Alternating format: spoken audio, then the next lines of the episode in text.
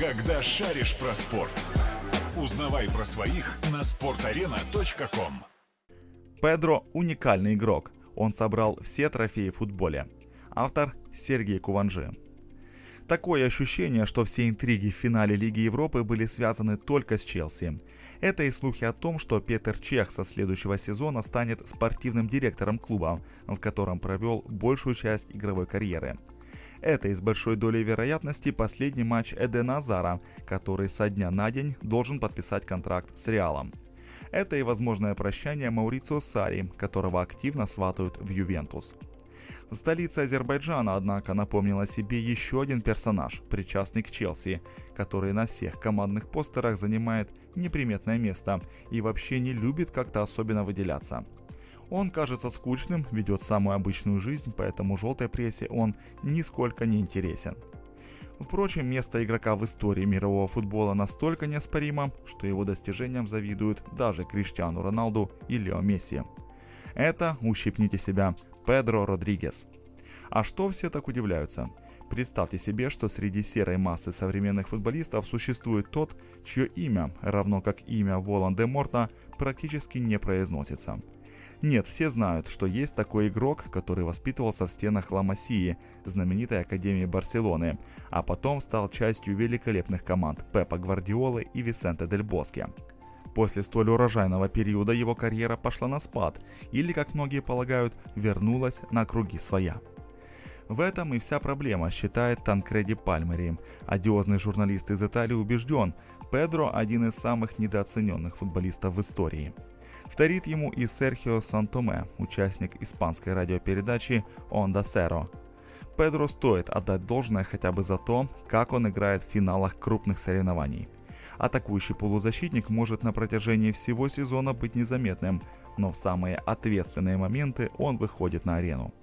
Устами Сан-Томе глаголит истина. Шутка ли, Родригес за всю свою профессиональную карьеру принял участие в 24 различных финалах.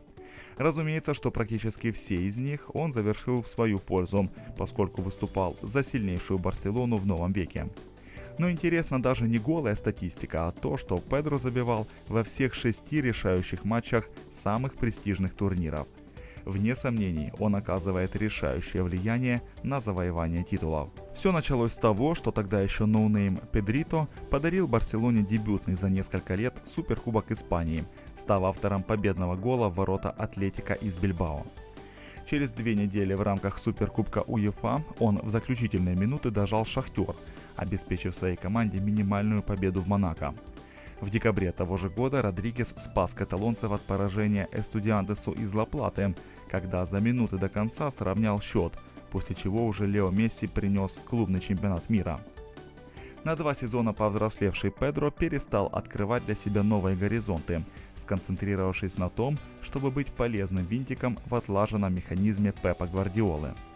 Правда, заключительные аккорды воспитанника Барселоны были еще впереди – так, финал Лиги Чемпионов на легендарном Уэмбли, где Манчестер Юнайтед сэра Алекса Фергюсона напоминал загнанного в угол зверя, выглядел бы неполноценным без результативного удара Родригеса в ближний угол ворот Эдвина Вандерсара. Немалым достижением видится и вклад игрока в финале Кубка Короля против того же Атлетика, когда он своим дублем расстроил Марсело Бьелсу и обеспечил Гвардиоле достойное прощание с Барселоной. Пеп, кстати, в свое время быстро подметил преимущество таланта и выдернул его из дубля каталонского гранда. Выпуская Педро, я не рассчитываю, что он уничтожит соперника, но когда такой исполнитель на поле, то я уверен, что он выложится по максимуму и точно не провалится.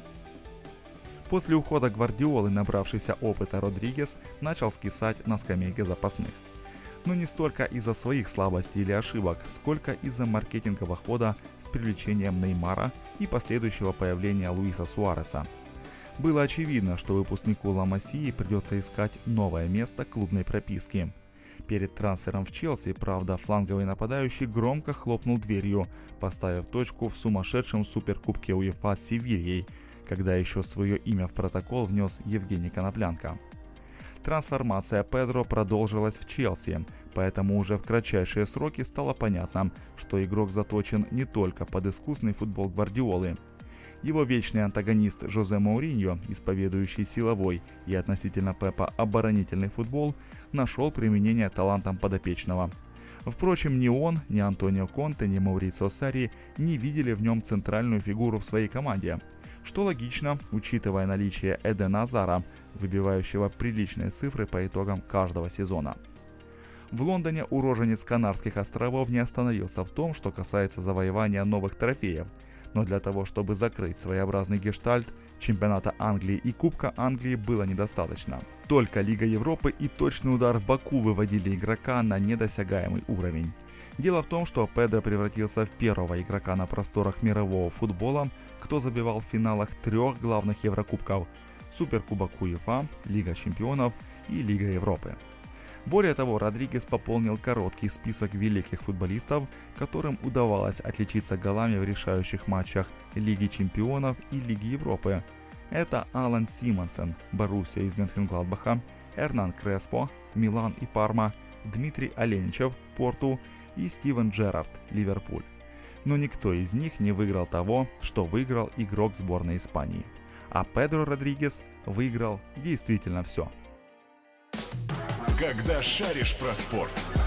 Узнавай про своих на sportarena.com